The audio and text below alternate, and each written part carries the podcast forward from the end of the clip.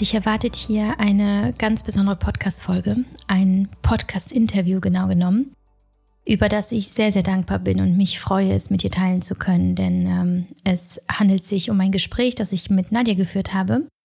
Nadja ist äh, geflüchtet vor dem ukrainischen Krieg vor ungefähr anderthalb Wochen und lebt mit ihren drei kleinen Söhnen, die sind zwei, vier und fünf, und ihrer Mama bei mir im Haus. Und Nadja spricht sehr gut Deutsch, weil sie selber ein paar Jahre in Köln gelebt hat und auch in Köln gearbeitet hat. Und als ich sie gefragt habe, ob sie sich vorstellen könnte, in meinem Podcast zu sprechen und zu erzählen, hat sie sofort Ja gesagt und das möchte sie unbedingt machen, weil äh, Nadias Auftrag, wie sie selber sagt, ist hier zu helfen, ähm, zu informieren und auch einfach ein Gefühl dafür zu vermitteln, was das ukrainische Volk braucht, fühlt, denkt, was wir tun können, um es zu unterstützen und einfach ein paar Hintergründe zu liefern zu diesem unglaublich barbarischen Krieg, der da aktuell in ihrem Heimatland, Heimatland stattfindet. Und ähm, ich habe sie in diesem Podcast also nach ihrer Geschichte gefragt. Ähm, wie war das, als sie erfahren hatte, dass Krieg ist. Was hat sie als erstes gemacht? Was hat sie gedacht? Ähm, wie ähm, fühlt sie sich jetzt? Wie ist es jetzt in Deutschland zu sein und ähm, von hier aus zuzuschauen, wie ihr Land um äh, ja um die Existenz kämpft und bangt und es ist ein sehr, sehr, sehr berührendes und emotionales Gespräch natürlich geworden. Ähm, und ich bewundere ihre Stärke und äh, wie sie auf die Dinge blickt und wie sie trotz dieser Dunkelheit so viel Licht sieht und ähm, auch ein Licht selber sein kann für andere. Wir haben auch mittlerweile einen Instagram-Account äh, für sie angelegt, der anderen ukrainischen Flüchtlingen helfen soll, eine Ansprechpartnerin zu finden, einen Ort der Information, vor allem der Hilfestellung, weil Nadja aufgrund ihrer Sprachkenntnisse äh, gerne vermittelnd und unterstützend agieren möchte hier in Deutschland. Den Instagram-Account findest du in den Show Notes und kannst ihn gerne weitergeben an Familien, die ähm, in der Region rund um Köln ukrainische Flüchtlinge aufgenommen haben und dort vielleicht halt eben ja äh, diesen Tipp weitergeben möchten. Äh, Nadja hilft gerne und findet darin aktuell auch auf jeden Fall ihre Erfüllung bzw. den Sinn in ja dieser ganzen sinnlosen Tragödie. Ähm, wie wir uns kennengelernt haben, wir kannten uns bis vor eineinhalb Wochen nicht, beziehungsweise ich sie nicht. Sie folgte mir seit ein paar Monaten und sie sagte, durch absoluten Zufall. Also ich wurde ihr bei Instagram angezeigt und sie fand meinen Account einfach interessant und ich habe dann am äh, 24., als die Invasion begonnen hatte in der Ukraine, habe ich sofort bei Instagram geteilt, dass ich mein Haus als Unterkunft zur Verfügung stellen möchte. Und ähm, ja, sie hat äh, diese Nachricht gesehen und hat sich sofort bei mir gemeldet. Und sie war die Erste, die darauf reagiert hat. Und ich habe gesagt, ähm, kommt sofort hierher. Hier ist meine Nummer, hier ist meine Adresse. Und so war das. Und als sie hier ankam, war das äh, wie als hätten wir uns schon immer gekannt. Ähm, war so viel Wärme und so viel Dankbarkeit und so viel Vertrauen auch einfach da von beiden Seiten. Und ähm, äh, es wird auch im, später im, im Podcast-Interview auch einen Moment geben, wo, ähm, wo sie eben darüber spricht, was wir für eine Verbindung haben, die mich ein bisschen, ich habe damit nicht gerechnet, das hat mich sehr zu Tränen gerührt und es ist einfach äh, für mich ganz besonders zu sehen, wie, wie menschlich und äh, voller Liebe Menschen sein können, die so Schlimmes durchmachen und eben auch die Erfahrung von Unmenschlichkeit erlebt haben am eigenen Leib. Ja, das ist natürlich eine Podcast-Folge, die geht sehr nah, die geht tief. Ähm, das muss man sich bewusst machen, bevor man sie hört. Da bitte ich da natürlich darum, dass du ähm, dich emotional stabil fühlst. Ähm, wir besprechen keine äh, brutalen Details und es geht auch nicht um ähm, ja um die die wirklich äh, schockierenden Bilder, die man ja auch vermutet und zum Teil auch kennt aus der Ukraine und von den Medienberichterstattungen. Ähm, aber dennoch ist es natürlich das Thema Krieg und Flucht und Leid und Angst. Und ähm, das, äh, das ist äh, vielleicht auch nicht äh, die Kost, die sich aktuell jeder, jede ähm, so geben sollte. Das nur als Hinweis von mir. Ja. Ansonsten ähm, würde ich Nadja jetzt einfach mal sprechen lassen. Ihr ja, könnt unserem Gespräch einfach lauschen. Und wir freuen uns riesig auf euer Feedback und vor allem freuen wir uns sehr, wenn es ganz viele Menschen gibt, die die Podcast-Folge hören und sich darin bestätigt fühlen, äh, unseren ukrainischen Gästen in Deutschland zu helfen, sie herzlich ähm, in den Arm zu nehmen, vielleicht sogar und zu empfangen und ihnen eben in dieser sehr unsicheren Welt einen kleinen sicheren Ort zu schaffen, an dem sie zur Ruhe kommen können.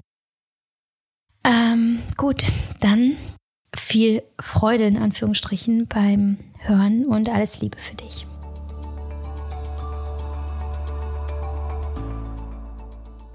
Diese Folge wird unterstützt von Bookbeat. Und Bookbeat und ich haben eine ganz besondere Beziehung, denn ich glaube, Bookbeat hat so ein bisschen meine Leseleidenschaft gerettet. Denn ich frage mich schon manchmal, was aus mir geworden wäre und wer ich heute wäre, wenn ich nicht so viele Bücher in meinem Leben konsumiert hätte. Aber dann kam eine Zeit in meinem Leben, nämlich mit den kleinen Kindern, wo ich es einfach nicht geschafft habe, so viel zu lesen. Und da kam Bookbeat in mein Leben beziehungsweise auf mein Handy als App für Hörbücher. Denn mit Bookbeat kannst du aus über 500.000 Titeln wählen und so viel streamen, wie du willst. Auch offline. Du kannst dir Lesezeichen setzen, du kannst dir einen Sleep Timer setzen, du kannst die Geschwindigkeit einstellen und du hast quasi keine Limits. Und das schon ab 9,99 Euro im Monat, wenn du dir ein Abo holst. Das ist quasi eine Flatrate für Hörbücher. Und wie ich schon sagte, du kannst sie äh, online hören, aber auch offline, indem du sie einfach herunterlädst. Und was ich auch selber toll finde, ist, dass ich äh, die App äh, mit meinen Kindern zusammen nutzen kann, weil es ganz viele tolle Kinderbücher gibt, die wir vor allem abends gemeinsam hören. Ja, und so äh, komme ich trotzdem zu meinen, meinen Büchern, was mir unfassbar gut tut, gerade in Zeiten, wo ich wirklich viel zu tun habe, wie aktuell, wo es auch stressiger ist und wo ich dann wirklich zwischendurch einfach mal abtauchen und abschalten kann, ne? ob jetzt im Auto oder eben zu Hause, wenn ich Dinge vorbereite, wenn ich äh, Haushalt mache oder wenn ich einkaufen gehe. Es gibt eigentlich keinen Moment, in dem ich mich zumindest nicht konzentrieren muss, wo ich keine Hörbücher höre. Und deswegen ist es so mein äh, ja, mein absolute, meine absolute Lieblings-App auf dem Handy. Und äh, ja, wenn du neugierig geworden bist und es auch mal ausprobieren möchtest, dann nutzt doch meinen Code. Ich habe nämlich einen Code, mit dem du Bookbeat zwei Monate lang kostenlos testen kannst. Und der lautet Yavi, einfach Yavi, Y-A-V-I, kleingeschrieben. Und du kannst ähm, die Links in meinen Shownotes klicken ähm, und kommst direkt dahin oder du gibst ihn einfach auf der Website von Bookbeat an. Und ich wünsche dir, dass du auch für dich eine Leidenschaft findest, die dir gelingt, zwischendurch aus allem, was dich belastet, stresst, überfordert oder halt auch einfach manchmal traurig macht, ähm, dass du etwas findest, was dir gut tut. Und äh, vielleicht ist es ja Bookbeat, so wie bei mir.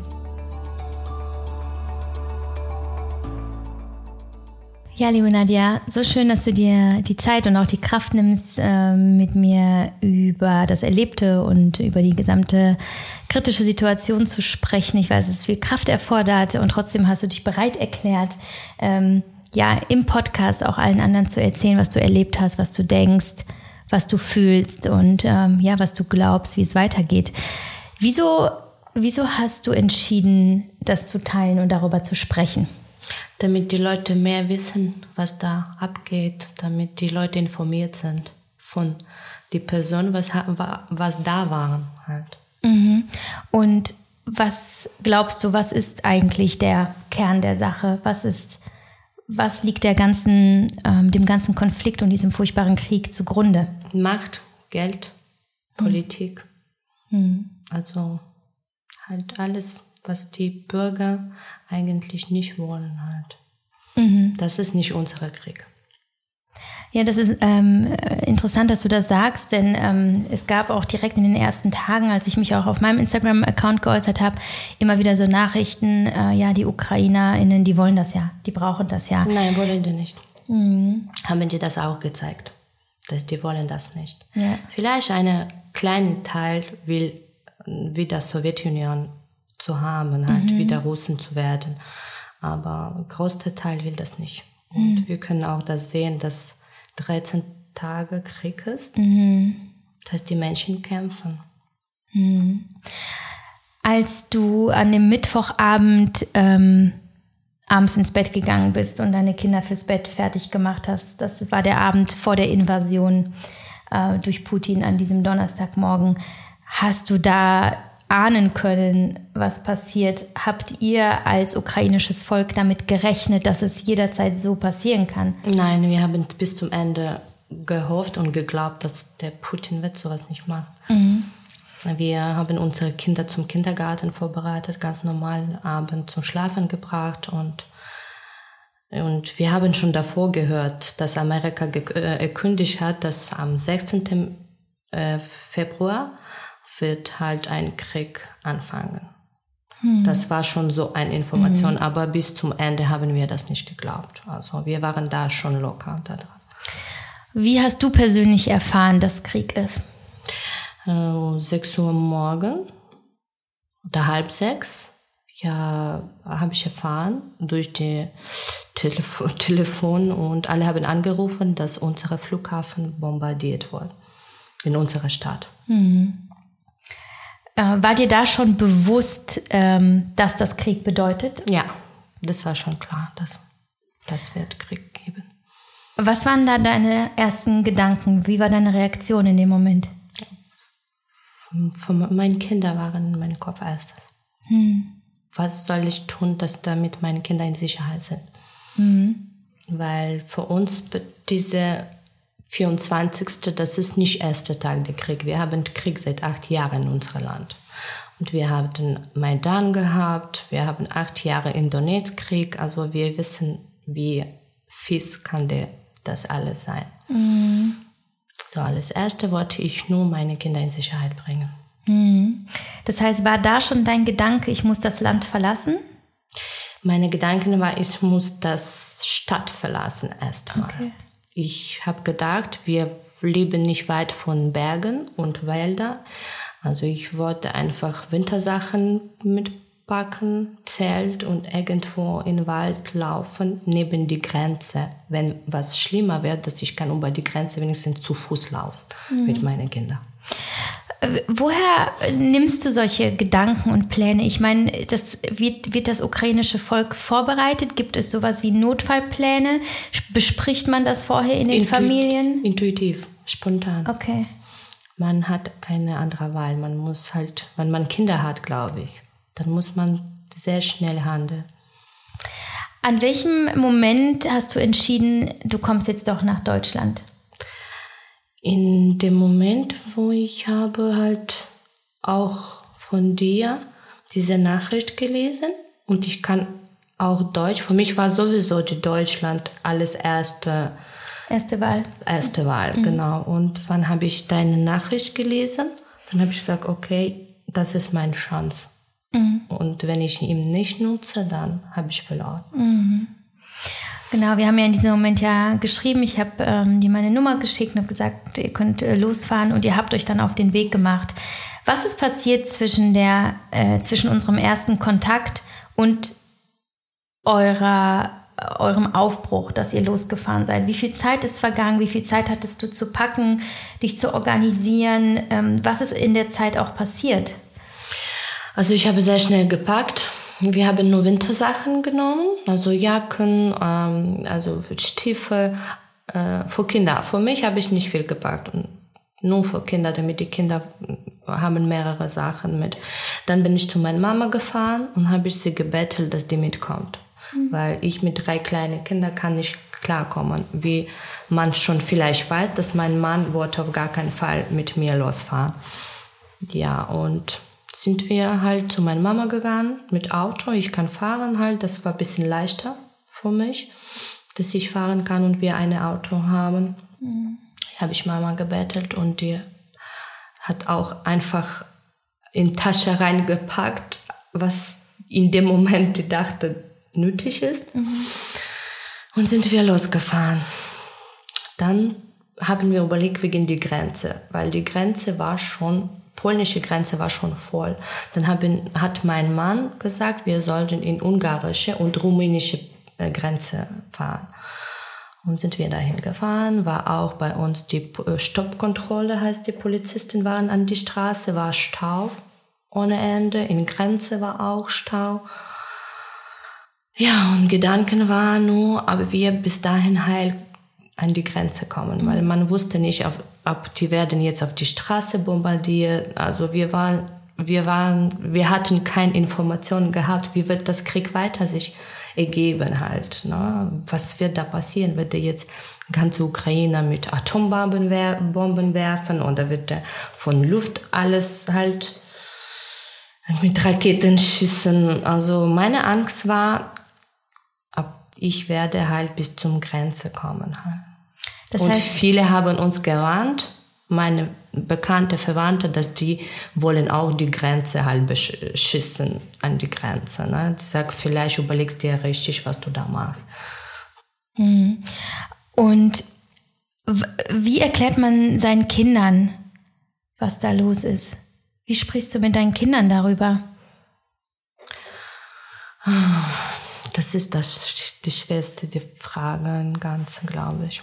Mhm. Weil so kleine Kinder meine ältere ist fünf Jahre, die nehmen das irgendwie nicht ernst. Das ist von einer Seite ist auch gut, so, dass die nehmen das nicht ernst, aber wie sollst du das erklären, die Kinder, dass du irgendwie spontan läufst irgendwo, dass dein Papa da ist und die fragen, wird dein Papa umgebracht? Ist schwer. Also, ich werde, man sagt denen die Wahrheit, die nehmen das nicht irgendwie ernst. Mhm. Die verstehen nicht die Lage, aber also für die Kinder sind einfach genervt, weil die sehen ihre Eltern nur am Heulen, nur am im Telefon da laut zu sprechen, nur die schlechten Nachrichten überall. Also für, für die ist das auch schon schlimm, auch wenn die nehmen das nicht ernst was mhm. da abgeht. Mhm. Aber ich kann sehen, dass meine Kinder sind anderes als die davor waren. Die sind mehr mhm. genervt, die sind mehr so, die schreien zu viel, die schlafen nicht so, wie die früher geschlafen haben. Also man merkt schon, dass die Psycho von Kindern, psychisch sind die nicht stabil halt. Mhm. Die jetzt nicht so, die haben nicht so das Schlimmste gesehen, aber die sehen uns halt. Mhm. Die sehen die Mama, die sehen die Oma, dass wir sind die ganze Zeit traurig, am Bitten, am Weinen und immer mhm. am Telefonieren mit mhm. unserer Verwandten und das. Ja. Ja, und dass die Kinder fragen, wann sehen wir unsere Freunde halt. Das ist, das finde ich auch traurig total. Mhm. Ähm, jetzt seid ihr seit einer Woche da. Die Reise hat aber drei Tage gedauert. Ja. Ähm, in diesen drei Tagen habt ihr kaum geschlafen, ähm, ihr hattet kaum Kontakt. Ähm, in welcher, durch welche Phasen geht man in dieser Zeit? Also gibt es auch Momente der Hoffnung oder ist es permanente Angst? Ähm, ist es, äh, kannst du das überhaupt erklären, was da mit dir los ist? Nein, du bist Zeit? wie betäubt. Also mhm. du fühlst du gar nicht. Also du verstehst gar nicht, was da los ist. Ob das wirklich wahr ist, schläfst du Träumst du? Bist du unter irgendwelche Drogen? Also ganz komisch, ich kann das gar nicht erklären. Also man, man irgendwie wie betäubt. Mhm. Also wie nach, in Narkose halt, ja. Mhm. Hast du Wut? Ähm, fühlst du ähm, dem russischen Volk gegenüber, Putin gegenüber, der Regierung gegenüber, fühlst du irgendwem gegenüber Groll und Wut und hast du solche Gefühle in dir? Jetzt nicht mehr. Mhm. Im dritten Tag hatte ich Wut gehabt, sehr große Wut. Erster Tag, man versteht gar nicht, was da los. Man wird nur traurig, man will nur weinen und irgendwo seine Kinder in Sicherheit bringen. Ne? Man ist so intuitiv halt so gesteuert, nur Kinder, Sicherheit, Kinder, Sicherheit. Man kann an anderes nichts denken. Dann zweiter Tag, man denkt, okay, was los da bei meiner Familie, Verwandte, bei ukrainische Volk, was da abgeht. Dritter Tag, Wut. Hass. Wut, warum machen die das? Mhm. Und Moment, und jetzt, ich fühle nur, mh, mm, wie gesagt, ich, die russische Sprache will ich gar nicht hören, ehrlich gesagt. Mhm. Also irgendwie A Apathie, apathisch. Mhm. Also mir wird so irgendwie zum Kotzen. Die, obwohl ich liebe russische Sprache, ich bin selber in Russland geboren, sechs Jahre mhm. habe ich in Russland gelebt. Hier momentan will ich keine russische Sprache hören. Ich will keine Erklärung von russischem Volk äh, hören, warum hat er das gemacht. Ich will mhm. keine Erklärung. Mhm. Für mich ist Erklärung, der jetzt in mein Land und bringt mein Volk um. Mhm. Das war's. Ich will keine Hintergrund mhm. verstehen auch momentan. Und ich will diese Erklärung von russischer Volk gar nicht hören. Aber ich hasse die nicht. Mhm. Ich beurteile die nur, warum sind die vor Krieg? Warum unterstützen die Putin? Das ist meine so Traurigkeit, weil ich mhm. habe auch viele Freunde, viele Verwandte auch in Russland und ist das traurig. Warum unterstützen die so solche Masse Kriminelle, äh, was der da tut? Also mhm. Was, äh, was sagst du zu den Vorwürfen? Ähm, also ich sage das jetzt ganz neutral, aber die verbreiten sich ja natürlich über die Medien und gerade über die russische Propaganda.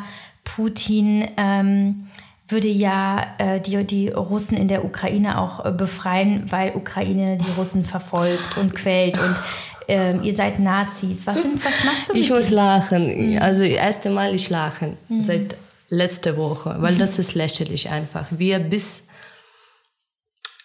letzte acht Jahre haben wir erst erfahren, dass wir hassen die russischsprachige Menschen, dass wir hassen die Russen. Mhm. Also bei mir Nachbarn, also bei uns in jede Stadt, wohin du reingehst, überall gibt's Russen, russischsprachige Herkunft von Russland. Also erst acht, vor acht Jahren, wenn der hat unsere Insel weggenommen, wenn der hat Donetsk wieder auch, also wie gesagt, unser Krieg ist seit acht Jahren. Erst damals habe ich erfahren, dass wir haben irgendwelche Probleme mit russischen Menschen oder wir äh, unterdrücken die oder wir töten die oder schlagen. Also ich habe davor noch nie damit äh, also mich äh, informiert oder konfrontiert. Also Mm. war nie das Thema. Also dich, mm. von wo kommen diese Themen, verstehe ich auch nicht. Mm. Also sogar in diese acht Jahre bei uns in Stadt sehr viele Autos mit russischen Kennzeichen und keiner hat die irgendwie da mhm. Geschlagen oder ka mhm. kaputt gemacht. Und ich denke, falls sowas wäre, die werden einfach nicht mit, mit russischen Kennzeichen durch die Staaten fahren ja. und so.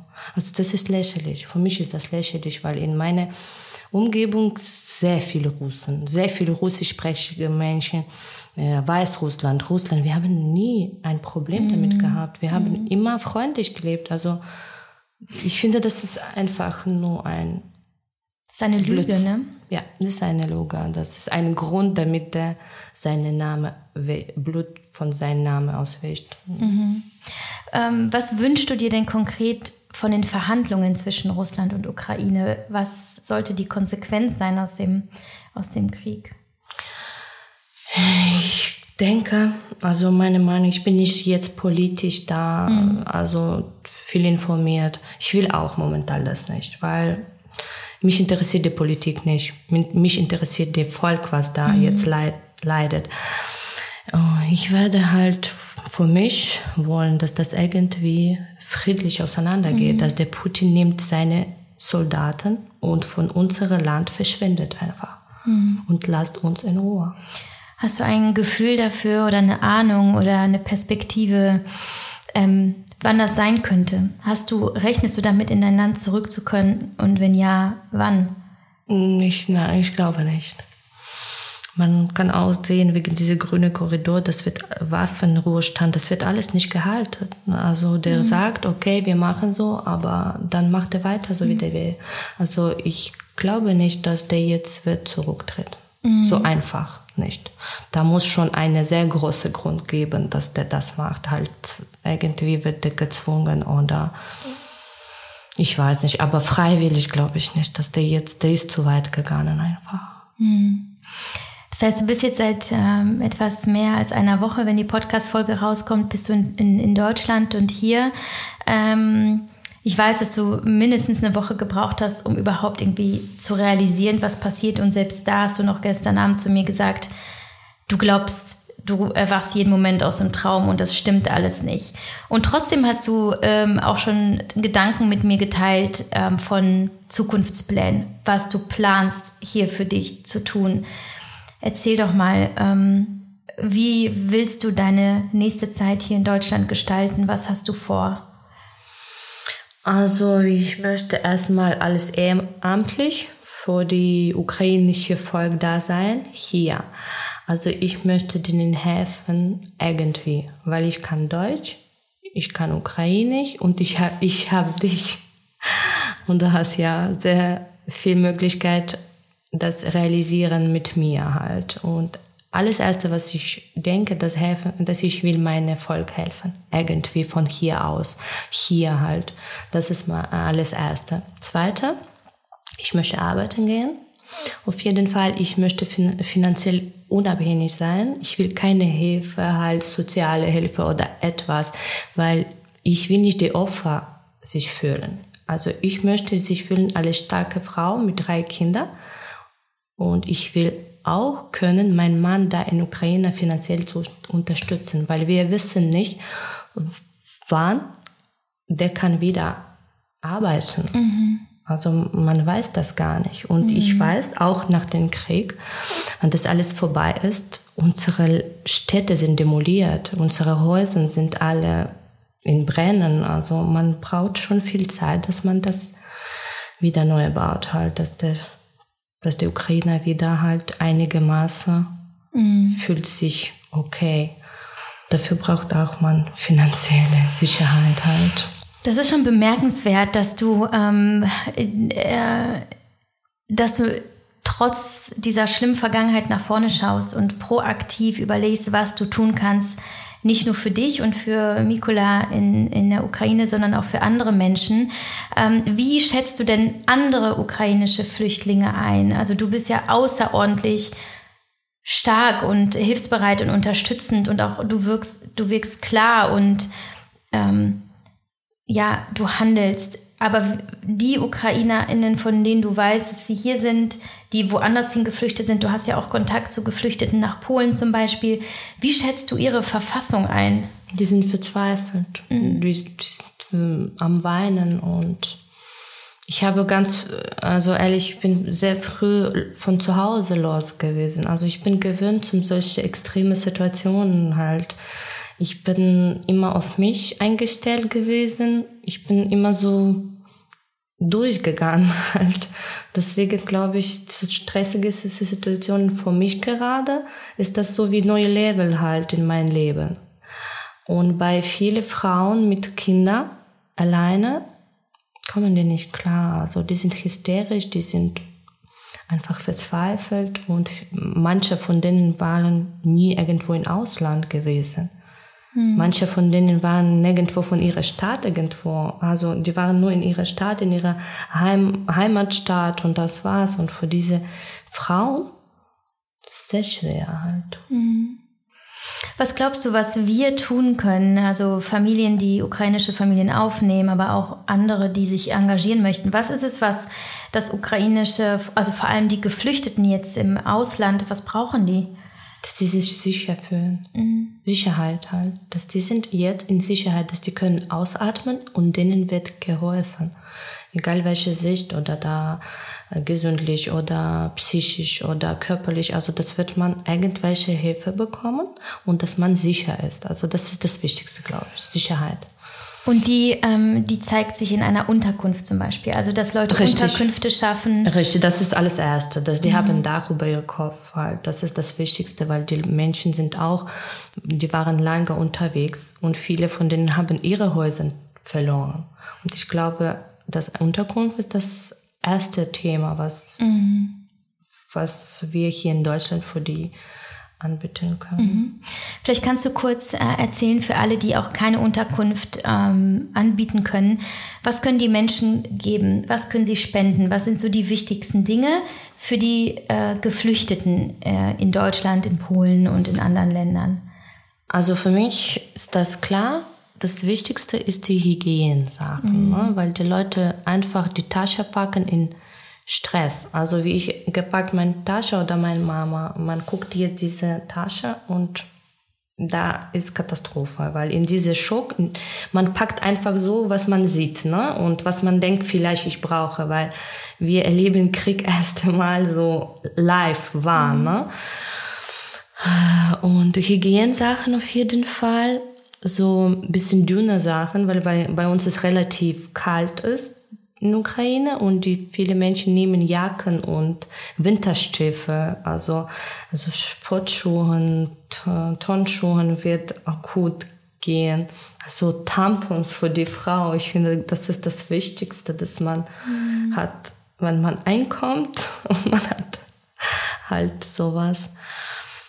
Ja, und Glaubst du, ist es eher das Geld oder sind es eher die Sachspenden? Ich denke eher erste Zeit eher das Sachspenden. Sachspenden. Ja, weil mhm. die Leute wissen, die, die, wissen nicht, wo die sind. Mhm. Erstmal. Mhm. Und wenn du druckst die Geld, hier, bitteschön, geh, nimm, was du willst. Das mhm. ist, ich denke, das ist nicht vorsorglich. Also mhm. wird richtig erste Zeit zeigen, dass diese Menschen werden hier auch gebraucht, dass man die willkommen mhm. hier halt äh, annimmt mhm. und dass man die alles mit Sachen halt kann alles geben, weil nur Geld in die Hand drücken und zum Beispiel ich kann Deutsch, trotzdem im ersten Tag, ich könnte nicht in den Supermarkt gehen und mir was einkaufen. Also ich bin nicht in der Lage, halt mhm.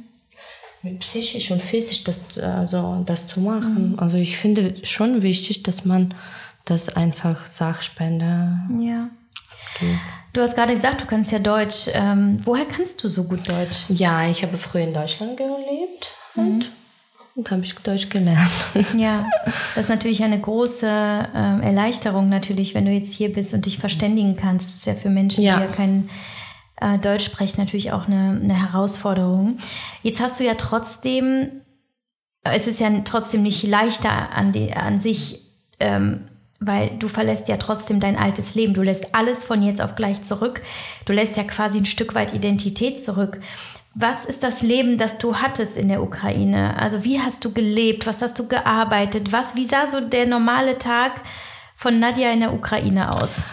Also wie ich habe gelebt. Also ich war in Elternzeit, habe ich Ausbildung zum Koloristin, Frisosin gemacht halt, meine Freizeit. Kinder zum Kindergarten gebracht, mit meinen Freunden sich getroffen, halt ganz normale europäische Alltag erlebt. Äh, also wir waren finanziell sind mittelsicher halt normal für ukrainische Verhältnisse. Also wir könnten auch irgendwo in Urlaub gehen. Wir sind auch in Restaurant zum Dinner Mittagsessen gegangen. Äh, wir haben viel mit unseren Freunden was gemacht. Wir haben zu, äh, also viel, viel mit Zelten und so mit, mit Kindern in Natur gegangen. Also war schon schöne Leben. Ne? Mhm. Also ich habe mein Leben geliebt. Ich, da war ganze meine Verwandte, Familie, Omis, Opis und Freunde, Kameraden. Also was braucht man noch mhm. mehr? Also mhm. wir waren alle gesund und glücklich. Mhm. Und träumst du davon, dorthin zurückzukehren und alles genauso wieder zu haben? Oder glaubst du, es wird sowieso nie wieder so, wie es vorher war und du rechnest eigentlich mit einem Neuanfang? Ich glaube, das wird nie wieder so wie früher war. Auch wenn ich da zurückgehe, das wird trotzdem Neuanfang sein. Okay. Mhm. Das wird nie wieder gleich. Mhm. Ich kann das also, für mich weiß ich das 100 Prozent, das wird nie wieder sein, so wie früher, wie vor den 24. Mhm. Nun bist du also hier und du bist äh, quasi in einem fremden Haus, du ziehst fremde Klamotten an, ähm, du bist ja im Grunde genommen irgendwo angewiesen auf die, die Hilfe anderer und auf, äh, ja, auf irgendwo ein, ein neues Leben. Wie fühlt es sich für dich an, in, einer, in einem fremden Haus zu sein und hier zu leben? Ist, äh, ich will niemanden beleidigen. Ne? Wir sind sehr dankbar ohne Ende. Also ich, dass ich dich kennengelernt habe. Ich fühle mich total hier wohl, so wie zweite zu Hause. Aber das ist trotzdem gleichzeitig schrecklich dass ich muss in fremde Haus wohnen, dass ich muss fremde Sachen anziehen, dass ich angewiesen, dass jemand mir hilft, meine Kinder hilft und ehrlich gesagt ist das nicht schön. Also mhm. ist traurig. Mhm. Hilft es dir zu wissen, dass die Menschen, die die Sachen bringen oder die Unterkünfte zur Verfügung stellen, dass sie sehr glücklich sind dadurch, dass sie helfen können? Also das Helfen ja auch selber einem hilft und glücklich macht. Also dieser Gedanke nicht, du fällst den Menschen ja nicht zu Last, sondern die Menschen sind ja froh, wenn sie was tun können. Hilft es dir auf irgendeine Art und Weise oder spielt das keine Rolle? Doch, hilft das sehr, mhm. weil für mich ist das auch wichtig, wenn ich jemandem helfe. Ich fühle mich auch da glücklich. Mhm. Und deswegen, das hilft sehr zu wissen, dass die Leute machen nicht nur, weil die müssen das machen oder jemand hat die irgendwie gezwungen, uns zu helfen, aber die machen das freiwillig und die sind glücklich dabei, dass die können auch etwas tun. Also dass die sind auch dadurch glücklicher sind, mhm. ne? dass die mhm. können jemandem helfen. Also mhm. das auf jeden Fall, das tut sehr gut. Und äh, würde ich auch sagen, wenn ich bis hierhin gekommen, also unsere unter, unterwegs, wenn wir waren, alle Menschen waren so loyal, also die haben so Mitgefühl gehabt, die, die, die haben Tränen in die Augen und das ist so schön. Mhm. Also ich kriege jetzt Gänsehaut, mhm. wenn ich darüber rede. Also die auch Polizisten, was uns angehalten haben, weil die haben ihren Job gemacht, die waren so in deren Augen war so Mitleid. Die haben sich irgendwie schuldig gefühlt dafür, was da gerade mhm. abgeht. Mhm. Und das ist toll. Also das ist echt, das ist, das ist das. Man hat die Menschlichkeit von innen gesehen, ja. halt, ne? die ja. Seele von Menschlichkeit. Also das ist so schön. Ich glaube, es ist gerade auch in so einem barbarischen Krieg eben das, es woanders noch Menschlichkeit gibt, ist wahrscheinlich auch einfach ähm, eine Form von Sicherheit, von der du gesprochen hast, dass man sich sicher fühlt, weil die Menschen einen auffangen, egal in welcher Situation ja. ihr gerade seid. Äh, trotzdem bist du insofern in einer extremen Situation, als dass du nicht nur mit deinen Kindern in einem fremden Land bist und nicht weißt, was mit deiner Heimat passiert, sondern du musstest dich ja auch von deinem Mann trennen. Ähm, es äh, war ja schon relativ schnell, ich weiß nicht, ob sogar nicht am ersten Tag, aber spätestens am zweiten, glaube ich, war halt klar, Männer zwischen 18 und 65, da dürfen Ukraine oder 60 dürfen die Ukraine nicht verlassen. Ähm, und trotzdem ist Mikola erstmal mitgefahren. Er hat euch äh, hierher gebracht, um euch zu begleiten und zu unterstützen auf der langen Autofahrt. Aber dann hat er nur noch nach einer Möglichkeit gesucht und wir haben äh, versucht, ihn so schnell wie möglich ähm, wieder in die Ukraine zu bekommen. Und dann war der Tag da und er konnte, ähm, er konnte wieder zurückfahren. Wie ist jetzt äh, die Kommunikation zwischen euch? Äh, was, äh, was sind die, die Gespräche und was gibt euch Stärke und Hoffnung und Zuversicht, dass äh, es wieder gut sein wird? Also bei Gesprächen ist keine schlechte Laune, keine, also nur Hoffnung, Glauben. Nicht mal Hoffnung, also Sicherheit, das wird alles gut sein. Nicht ich hoffe, auf gar keinen Fall. Mhm. Also gibt's keine Überzeugung. Überzeugung, genau. Ist alles gut mhm. und bald wird noch besser sein. Mhm. Ja, und wir reden nur um positive Dinge. Die, wir machen Videos, Kindervideos, so dass die Kinder sehen, die Kinder sehen ihn und die Kleine muss immer weinen, wenn die im mhm. Video sieht. Und was, was mir am meisten Angst macht, dass ich irgendwann, ich rufe ihn an und kann ich ihn nicht erreichen und dass der unerreichbar ist telefonisch mhm. aus. Das macht mir am meisten Angst. Mhm. Dass wir halt keinen Kontakt haben. Hast du ihn jemals versucht zu überreden, hier zu bleiben? Ja, habe ich. Wollte der nicht. Obwohl der darf hier bleiben, weil der hat drei Kinder. Mhm. Die Männer, was haben drei und mehrere Kinder, die mhm. dürfen Land okay. verlassen. Mhm. Und die müssen nicht halt, okay. die sind nicht verpflichtet. Und das habe ich auch, das betont, aber keine Chance. Und wenn ich habe schon gemerkt, dass ich ihm nerve mit meinen diese Betten, dass ich, mhm. der soll hier bleiben, dass ich mach einfach, ähm, mach, ich mache ihn traurig, ich nerve ihm mit dieser äh, Bitte, Bitte mhm. dann habe ich einfach aufgehört. Okay. Ich bitte nur, dass der behaltet seine gesunde Verstand da mhm. und der macht das alles Nötigste, aber dass der auch in Sicherheit ist, dass der mhm. jetzt keine Blitze da Wie geht es ihm denn jetzt und wo befindet er sich? Was macht er jetzt aktuell? Also aktuell, der hilft auch mit äh, Produkten, also mit Nahrungsmitteln organisieren.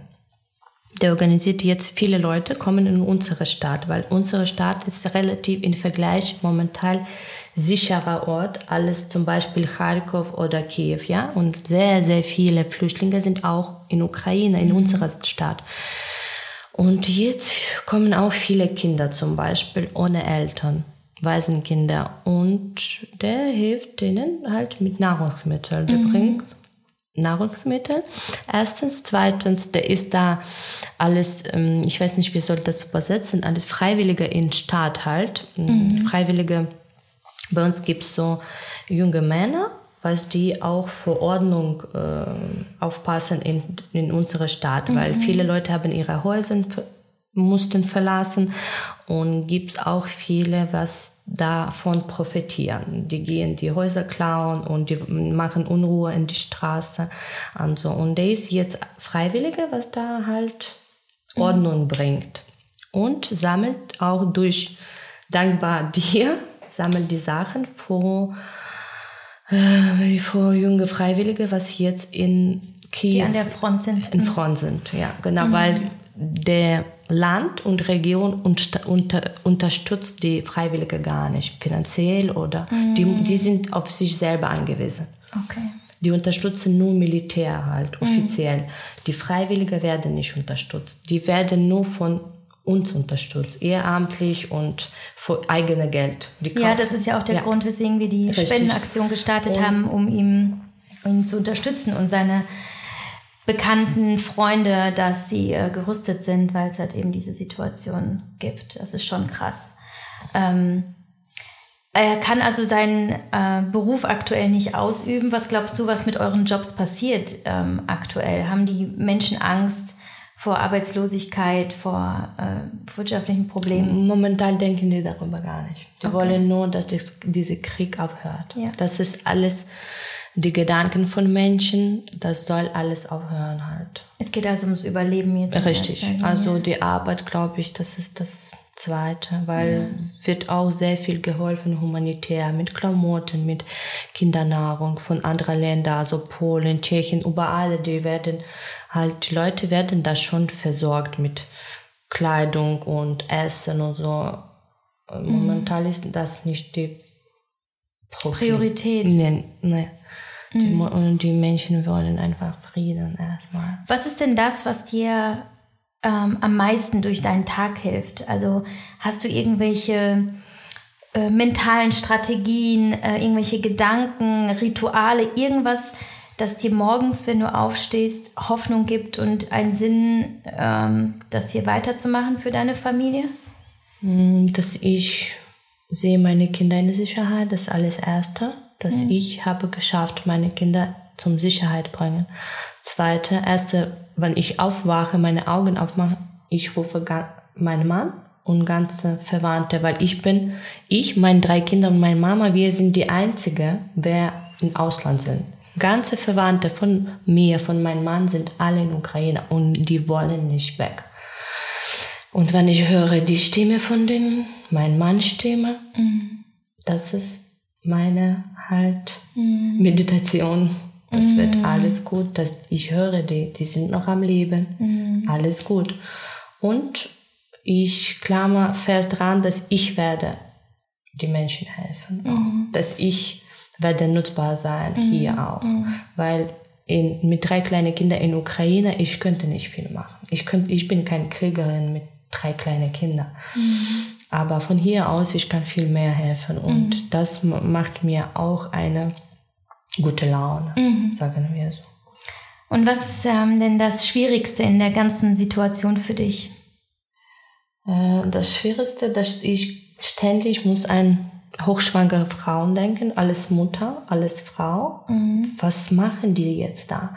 Und an Waisenkinder. Also mhm. irgendwie nimmt mich das ja. voll weg. Mhm. Ja.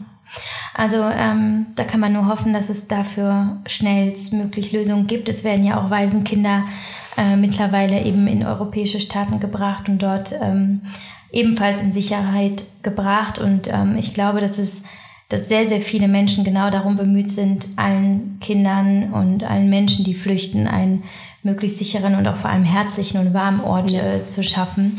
Ähm, aber ich kann das nachvollziehen, gerade glaube ich als Mutter ähm, siehst du natürlich den, den Schmerz über, den, über die Gefahren für die Kinder nochmal anders als vielleicht andere. Und ähm, was, was glaubst du, was wir für die Frauen, die in der Ukraine geblieben sind, die nicht geflüchtet sind, was können wir von hier aus für sie tun? Gibt es etwas, was wir überhaupt tun können? Ich glaube doch, gibt es viele jetzt da zum Beispiel, ich habe dir schon mal gesagt, dass äh, Kleidungsspenden nach Ukraine ist nicht so nötig ist. Das ist nicht das Nötigste. Ich denke eher hm, Babynahrung mhm. und auch diese Hygieneartikel, auch Pampers kann man für die halt dahin schicken und auch Medikamente, weil gibt's viele Kinder, was krank sind da und die Mutter können keine Medikamente besorgen. Mhm. Irgendwie, weil ich weiß, in Deutschland viele Medikamente muss man äh, von Arzt halt, man, man mhm, muss Rezept, Rezept mhm. kriegen. Und das ist auch das größte Problem momentan ist. Mhm. Ich denke, die brauchen halt unsere Hilfe, aber nicht so mit Kleidung, wie wir denken mhm. momentan, weil da wird schon sehr viel. Ja, sehr viel. Die Kleidung brauchen eher die, was hier in Deutschland geflüchtet sind. Ja. Meiner Meinung nach. Mhm, mhm. Und die da brauchen so wichtigere Sachen, Hygieneartikel und Nahrungsmittel mhm. und Medikamente. Mhm. Ähm, ja, wir wissen alle, dass Medien ja auch manipulieren und auch nicht alles zeigen und filtern. Ähm, das muss man alles ja auch mit Vorsicht genießen. Ich weiß noch, dass die ersten äh, Sätze oder eine der ersten Dinge, die du zu mir gesagt hast, war, ähm, wir hätten eigentlich gar keine Ahnung, was da passiert. In der Ukraine ist es deutlich schlimmer als das, was wir hier sehen. Ähm, siehst du das immer noch so, dass wir vielleicht eben um, aus irgendwelchen Gründen, äh, dass wir hier auch etwas abgeschirmt werden von der Wahrheit? Ich will kein Angst, kein Angst anjagen, ja, weil ich finde das auch gut so. Das wird irgendwie reglementiert einfach. Richtig. Aber da ist deutlich schlimmer. Mhm. Auf jeden Fall. Du hast ja auch Zugang zu anderen Quellen. Ähm, es kursieren ja auch Videos, ähm, die man einfach niemandem zeigen sollte. Ähm, ähm hast du damit, äh, bist du damit in Kontakt? Bekommst du äh, Videomaterial und Infos, von denen wir nichts wissen? Und ähm, gibt es dir eine, einen anderen Eindruck von der Lage insgesamt als das, was wir hier als Deutsche mitbekommen? Ja. Äh, die Lage ist so dort, dass die Zivilmenschen werden einfach umgebracht. Da, da gibt's kein Filter, zivil, nicht zivil. Die werden alle da halt. Wenn das schon etwas los ist, wenn das, dann wird nicht gefiltert. Also die sogar Ehrenamtliche werden umgebracht. Mhm. Die werden Familien einfach, welche flüchten von Kiew oder Kharkiv, die werden einfach auf, auf die Straße erschossen. Mhm. Und man zeigt das nicht. Mhm. Ähm, gibt es so etwas wie, wie ukrainische Bewegungen, ähm, die einen stillen Krieg gegen Putin führen? Also über Berichte, über ähm, Petitionen, über wie auch immer Dinge wahrscheinlich, die überhaupt nichts mehr bringen. Aber weißt du, ob das ukrainische Volk an sich sich mobilisiert und versucht, ähm, sich zu wehren? Ja. Wenn nicht an der Front, sondern anders? Ja. Hm. Ja. Und ganz heftig. Ja. Ja. Die Menschen halt helfen sich gegenseitig und die haben was Gutes an die Sache, auch wenn es so traurig ist, dass die Menschen haben sich sehr, sehr viel jetzt ähm, zusammen. Ja. Die haben, die haben zusammengetan, ne? Mhm. Richtig, sehr viel. Mhm. Also was, was gut an diesem Krieg ist, dass die Menschen haben sich wieder lieb halt. Ne? Mhm. Ne? Weil wenn diese letzten acht Jahre war das immer so hin und her, hin und her. Ja, jemand war vor Donetsk, jemand gegen, jemand vor diese Krieggeschichte. Mhm. Also wir waren immer so, so ähm, informativ waren, haben wir immer so gestritten unter mhm. sich, auch in Familie, ja. Aber jetzt gibt's keine Aber. Mhm. Wir sind, wir haben jetzt alle lieb und wir haben alle ein Ziel, mhm. diese Krieg zu beenden. Mhm. Und wie ist das schon wie, das, das wird sich schon ergeben, mhm. halt. Mhm. Äh, wir in Deutschland haben sofort äh, voller Bewunderung äh, gesagt, unglaublich, wie stark das ukrainische Volk ist, dass die Männer dort und auch Frauen freiwillig an die Front gehen, an die Waffe gehen, dort kämpfen und viele haben gesagt, das wäre in Deutschland so nicht möglich. Ist das so eine Art auch äh, ukrainische ähm, Mentalität oder ist das für euch auch neu, dass da so viel äh, so eine, so eine Bewegung und so eine Verteidigungskraft entsteht? Oder glaubst du, die Ukrainer sind einfach so, dass sie bereit sind, ja. alles zu tun und ja. im schlimmsten Fall in den Tod zu gehen für ja. ihr Land? Ich glaube, die sind halt so. Mhm. Deswegen unsere, wenn man liest Geschichte über Ukraine, aber richtige Geschichte, keine halt Märchen. Märchen, richtig. Wenn man hat Möglichkeit, eine richtige Quelle zu finden, dann muss man wissen, dass die Ukraine hat immer gekämpft. Mhm. Die Ukraine war immer alles Knochen in den Hals vor jedem. Mhm. Auch polnische Seite, diese äh, Österreich-Seite und Sowjetunion und alles. Wir mussten immer kämpfen um, uns, um unsere Freiheit. Und wir sind einfach mhm. so stark geworden, diese alle Generationen, wir sind halt so. Meinst du nicht, das ist auch der Grund, warum Mikola so überzeugt war, zurückzugehen? Weil, ich meine, du hast auch äh, zu mir gesagt, ähm, Allein weil er gesagt hat, er könne seinen eigenen Söhnen irgendwann nicht äh, ins Gesicht schauen, wenn sie wüssten, er wäre hier geblieben im sicheren Deutschland und alle anderen hätten gekämpft. Glaubst du, dass es auch ein bisschen eben das Stück Geschichte, das in ihm ist und, und eben diese, diese kollektive Kraft in der Gesellschaft, dass er gesagt hat, es gehört einfach zu mir als Ukrainer dazu, da zurückzugehen? Oder was hat ihn, was glaubst du, was hat ihn motiviert und so sehr wieder in sein Land zurückgetrieben? Ja, das, was, was du gerade gesagt hast. Das ist sein Land, das ist sein Volk und wer, wenn nicht der? Mhm. Warum, wenn nicht, der hat gesagt, wenn nicht ich, warum sollen die anderen in Ukraine kämpfen gehen? Mhm. Welche haben nichts zu tun mit Ukraine, wenn ich abhaue? Mhm. Mhm. Erst, nein, auf gar mhm. keinen Fall. Die sollen uns helfen, aber nicht vor uns kämpfen. Mhm. Das, glaube ich, auch liegt daran, dass die Ukraine sind. Die wollen ihr Land einfach. Nadia, was würdest du denn tun, ähm, wenn der Krieg auf wundersame Weise morgen vorbei wäre und es wäre klar, äh, die russischen Truppen ziehen sich zurück und und Ukraine äh, ist wieder befreit von der Invasion. Was wäre, was wäre dein erster Schritt? Also ich glaube, erster Schritt wäre, dass ich werde nach Ukraine fahren, mhm. alle festdrücken, küssen, weinen. Mhm. Das wäre, glaube ich, mein erster Schritt. Ja. Ich wünsche euch das auf jeden Fall sehr vom Herzen und, ähm, und bis dahin habt ihr hier auf jeden Fall einen Ort, äh, wo ihr wo ihr sicher seid und ähm, alle, mit denen ich spreche, ähm, freuen sich, dass sie euch äh, empfangen können. Und, und ich glaube, gerade ähm, sind so Kleinigkeiten, hast du auch mal in den letzten Tagen zu mir gesagt, sowas wie, wie eine Umarmung, wie viel das plötzlich an Bedeutung hat. Diese äh, Aktion von YouTube ich mhm. persönlich gesehen habe, wo die Menschen stehen mit einem Plakat, mhm. sollen wir uns umarmen. Also man versteht jetzt wie nie diese mhm. Aktion und das ist eine tolle Aktion. Ja, absolut. Ja.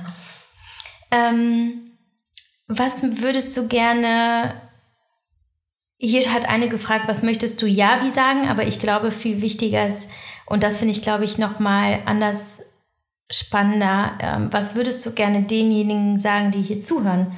Gibt es etwas, was, äh, was du gerne teilen würdest? Also als erstes, ich möchte über dich teilen, weil, wie gesagt, du bist mein Engel hm. auf dieser Erde. Also du, ich bin so froh, dich kennenzulernen zu haben. Ne? Und von erst, wenn ich habe dich erstmal gesehen, das war für mich klar, dass du bist der coolste, das netteste, der, der überhaupt, also das war wie, ich habe meine Schwester gefunden, weißt du, ich meine? Also irgendwann wurden wir auseinandergerissen Und wir haben uns wiedergefunden.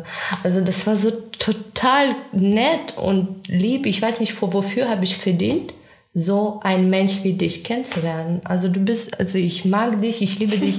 Also ich bin so dankbar, dass ich dich kennengelernt habe. Also du glaubst du dir gar nicht. Also du bist so, es ist so cool, so toll. Also du bist über alle, ne? Wie du dieses mit Kindern zu Hause, mit deinem Job, mit deiner Nachbarschaft. Also ich bewundere dich. Also du bist für mich so wie ein Helden, ja also wie ein Engel, Helden und ich bin unendlich dankbar, dass ich dich kenne und ich weiß nicht, ab irgendwann, ich kann dir das alles zurückgeben. Ich hoffe nicht, ich hoffe, du brauchst nie was, aber ich werde bis Ende meines Lebens bitten von Gott, dass dir geht's gut. Ja, weil, also, das ist so cool, dass solche Menschen wie du gibst und ich glaube, vielleicht gibt's sogar gar nicht. Ne? Also ich bin so der Mann, ah. du bist wie, äh, also, wie die, weißt du, was aussterben, bleibt nur einer in der ganzen Welt. So. Ich hoffe nicht. Ich hoffe auch nicht, nicht aber so für mich, ich rede jetzt über mich, ja. über meine Gefühle. Mhm. Ich weiß nicht, wie das überhaupt ist, aber für mich, also du bist total sympathisch, also du bist meine Seele. Ne? Mhm. Also und ich fand das total, ich weiß nicht, wer hat uns zusammen ja, wir haben schon gesagt, das ist äh, auf jeden Fall eine, eine äh, schicksalshafte Fügung ähm, ne, wie das auch gekommen ist. Es hat schon alles seine Gründe und ich habe dir gesagt, dass ich glaube, dass es ähm, auch mit deiner, mit deinem ähm, Hintergrund, mit der Sprache und dass du hier bist, dass du anderen helfen kannst, dass wir gemeinsam anderen helfen können. Deswegen ähm, ich also ich glaube nicht, dass du mir jemals was zurückgeben musst, weil das tust du ja bereits. Allein, dass du äh, mir dein Vertrauen schenkst und ähm, hier bist und, und mit mir äh, anderen helfen kannst, das ist ja schon Geschenk genug und das ist so wichtig und ähm, mehr, mehr würde ich niemals haben wollen. Also genauso wie du dich bei mir bedankst, kann ich mich auch immer nur bei dir bedanken. Ähm, allein schon, dass du dieses Gespräch mit mir führst. Ich weiß, es kostet dich sicherlich viel Kraft und diese Fragen äh, tun auch weh und ich, ich hoffe, dass es ganz vielen Menschen einfach zeigt, dass es halt eben, es ist nicht einfach ein Volk, das leidet, sondern es sind so viele einzelne Schicksale und es stehen hinter jeder Flucht und ähm, hinter jedem auch, der zurückgeblieben ist, steckt einfach ein Mensch, der, ähm, der ein Recht auf Leben hat und ein Recht darauf, glücklich zu sein. Und das wird gerade einfach so vielen Menschen genommen.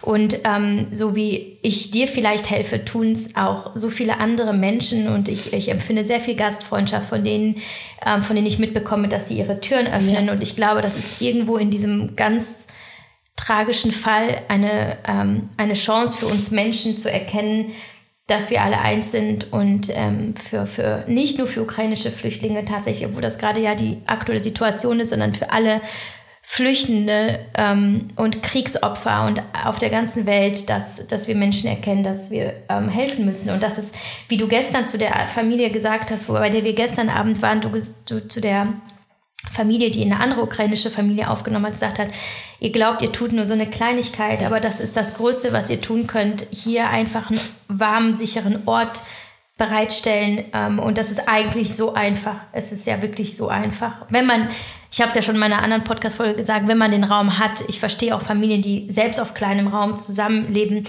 sagen, ich kann nicht, ich habe ja einfach noch nicht mal mehr ein Bett. Ja. Aber ähm, ich glaube einfach, die dies äh, tun können, die machen einfach, die, die verändern unfassbar viel, wenn es auch nur für diese eine Familie ist. Kleinigkeit. Es ist, ne, ist so eine Kleinigkeit, die aber unfassbar viel ähm, bewirkt. Ja. Hast du noch ähm, eine Message an alle anderen, die zuhören? Ähm, was ist es, was du glaubst, ähm, was anderen vielleicht gerade auch die Hoffnung gibt, vielleicht auch die Stärke gibt und vielleicht auch ähm, ein bisschen mehr Verständnis für, für die gesamte Situation ähm, deiner Landsleute? Also ich äh, will einfach allen Danke sagen. Wer ist loyal mit uns? Wer liebt das jeden Tag mit uns? Ich will mich sehr, sehr bedanken, weil äh, unser Volk braucht das momentan. Wir sind nicht arm, alle. Wir kommen hier nicht, weil wir wollen halt äh, umsonst alles kriegen oder so. Wir, jede, fast jede von uns hat ein normales Leben geführt, hat eine Wohnung gehabt, hat studiert, gearbeitet, Kinder erzogen. Also, aber in, gerade in dem Moment, wir haben nichts. Wir haben alles verloren und uns ist sehr wichtig, dass wir fühlen uns hier willkommen. Und bis jetzt jedem, wem ich getroffen habe, das könnte man mhm. ohne Sprache, man liest das in Augen. Ihr hat, hat hier keine Angst, dass ihr könnt keine Ukrainisch oder Russisch. Das liest man alles in die Augen, an die Gesichtsausdrücke. Man merkt, man fühlt, dass diese Person dich will hier zu sehen. Mhm. Dass die muss nicht, die will einfach. Mhm. Und ich bin sehr dankbar, wenn die Leute, was mich jetzt hören, dass wenn die denken, die machen Kleinigkeit, sollen die so nicht denken. Jede, das ist eine große Sache für uns. Also für die vielleicht jetzt, für euch vielleicht, vielleicht ist das jetzt Kleinigkeit, für uns vielleicht ist das Sinn das Leben. Also wo mhm. wir klettern jetzt, also wo wir festhalten jetzt können. Mhm. Also dann soll keine denken, dass Kleinigkeit mhm. wird geholfen. Nein. Also. Ja, du sagst gerade Sinn des Lebens. Was ist, wenn, wenn das Leben aber so spielt, dass äh, Putin doch gewinnt? Ähm, auch wenn das jetzt äh, ein, ein negativer Gedanke ist. Ähm, Rechnest du auch damit und hast du auch dafür einen Plan? Ja, ich rechne damit und äh, einen Plan haben wir nicht, weil man weiß nicht, was die Leute da in Ukraine in einer Minute, was mit denen passiert. Aber ich weiß nur eins, dass mindestens 70 Prozent der Volk in Ukraine wird einen Bürgerkrieg geben. Die werden nicht unter Putin leben. Die werden bis zum Tod mhm. halt. Mhm bis, bis Ende gehen. Also das gibt's kein Zurück. Ist auch so wie vor Putin gibt's kein Zurück, auch vor ukrainische Bürger gibt's kein Zurück mehr. Mhm. Wir wollen das nicht mehr. Wir sind integriert, wir sind intelligent, wir sind jung. Wir wollen nicht diese altmodische äh, Sowjetunion oder keine Ahnung, wir wollen das nicht mehr haben. Das ist eine Geschichte von uns und wir wollen nach vorne blicken, nicht nach hinten. Wir wollen nicht mit äh, Stalin leben, wir wollen nicht mit Lenin leben, wir wollen das alles nicht.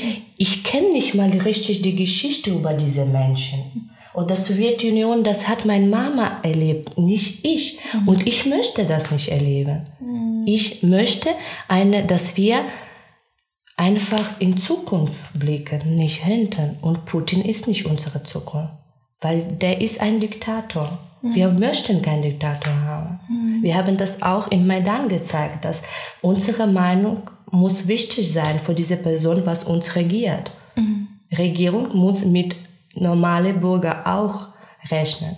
Mhm. Wir, wir möchten das nicht. Wir wollen frei, integriert und nach vorne blicken. Punkt aus. Also ich bin mir sicher, dass 70 Prozent der Volk wird in Bürgerkrieg gehen, bis mhm. zum Tod. Und, und wünschst du dir Zelensky weiter als Präsident? Ja, der ist toll, der ist jung, der ist motiviert, der ist da. Mhm. Aber der hat Möglichkeit wegzufliehen, mhm. aber der ist da. Und das ist sehr wichtig. Und wenn man sieht, wie der aussieht, mhm. da kann man auch äh, denken, was der da durchmacht. Weil er so, so das ist nicht nur bla bla. Der, der ist grau, mhm. der ist dünn, seine Augen, mhm. also ich weiß nicht, wann diese Person geschlafen hat, mhm. dass man merkt an ihm, man braucht auch nicht zu wissen über ihn. Mhm. Man, wenn man ihm vorher ein Video sieht, wie der aus, aussah mhm. und jetzt das ist ohne Worte. Das ist no Kommentar. Diese mhm. Person fühlt mit, die, der ist mhm. mit Ukraine mhm. und der ist cool mhm. einfach als Präsident. Mhm. Also ich wünsche viele so einen Präsident zu haben und auch für Russland. Nicht ein Diktator, eine jüngere Person, was guckt nach vorne, nicht lebt mit hundertjähriger Geschichte, was war. Das war, Punkt aus. Man muss irgendwelche Ende haben, diese paranoide hundertjährige Geschichte. Mhm. Wir sind neue Generationen, wir wollen das alles nicht. Ja, ihr verdient es. Ähm, ja, Nadja, ähm, ich glaube, wie du mich netterweise als Heldin äh, dargestellt hast, bist du, bist du es hier für viele mh, mm, geflüchtete Ukrainerinnen, für die du dich jetzt hier engagierst. Ähm, wir ähm, haben ja beschlossen, dass du ähm, Ansprechpartnerin bist für einige Familien in der Region. Du hast einen Instagram-Account dafür angelegt. Ähm, wir werden da sicherlich demnächst weitere Informationen teilen und ähm, und äh, sollte das jemand hören, der selber mit einer ukrainischen Familie hier bei Köln ist, ähm, stehen wir da auf jeden Fall helfend zur Seite. Bitte einfach erstmal per E-Mail an mich und ähm, dann können wir schauen, was wir tun können. Ähm, Nadja, danke für deine Worte, für dein Herz, wie du dich geöffnet hast und ähm, auch wie sehr du uns hast auch tief blicken lassen in eure Geschichte, in ähm, ja in, in euer furchtbares äh, ähm, Erleben, äh, dieses Trauma, das ihr gerade erleben müsst. Das ist ähm, äh, sehr wichtig, dass du uns das äh, erklärt hast, sodass wir besser verstehen können, was ihr braucht, was wir für euch tun können, äh, was ihr fühlt und wie wir euch auffangen können. Und äh, deswegen danke ich dir sehr, dass du das heute gemacht hast. Und ähm, schön, dass du da bist und äh, weißt, du kannst so lange bleiben, wie du willst. Aber ähm, ich hoffe trotzdem für dich, dass du es nicht musst und dass ja. du wieder dein Leben so leben kannst, wie du es brauchst. Aber ähm, ja. Oh, siehst du, das heißt, bitte jetzt mit der Podcast-Folge aufhören, Verzeihung. Äh, ja, wir umarmen uns gleich und ich danke dir sehr. Ja, ich danke dir auch.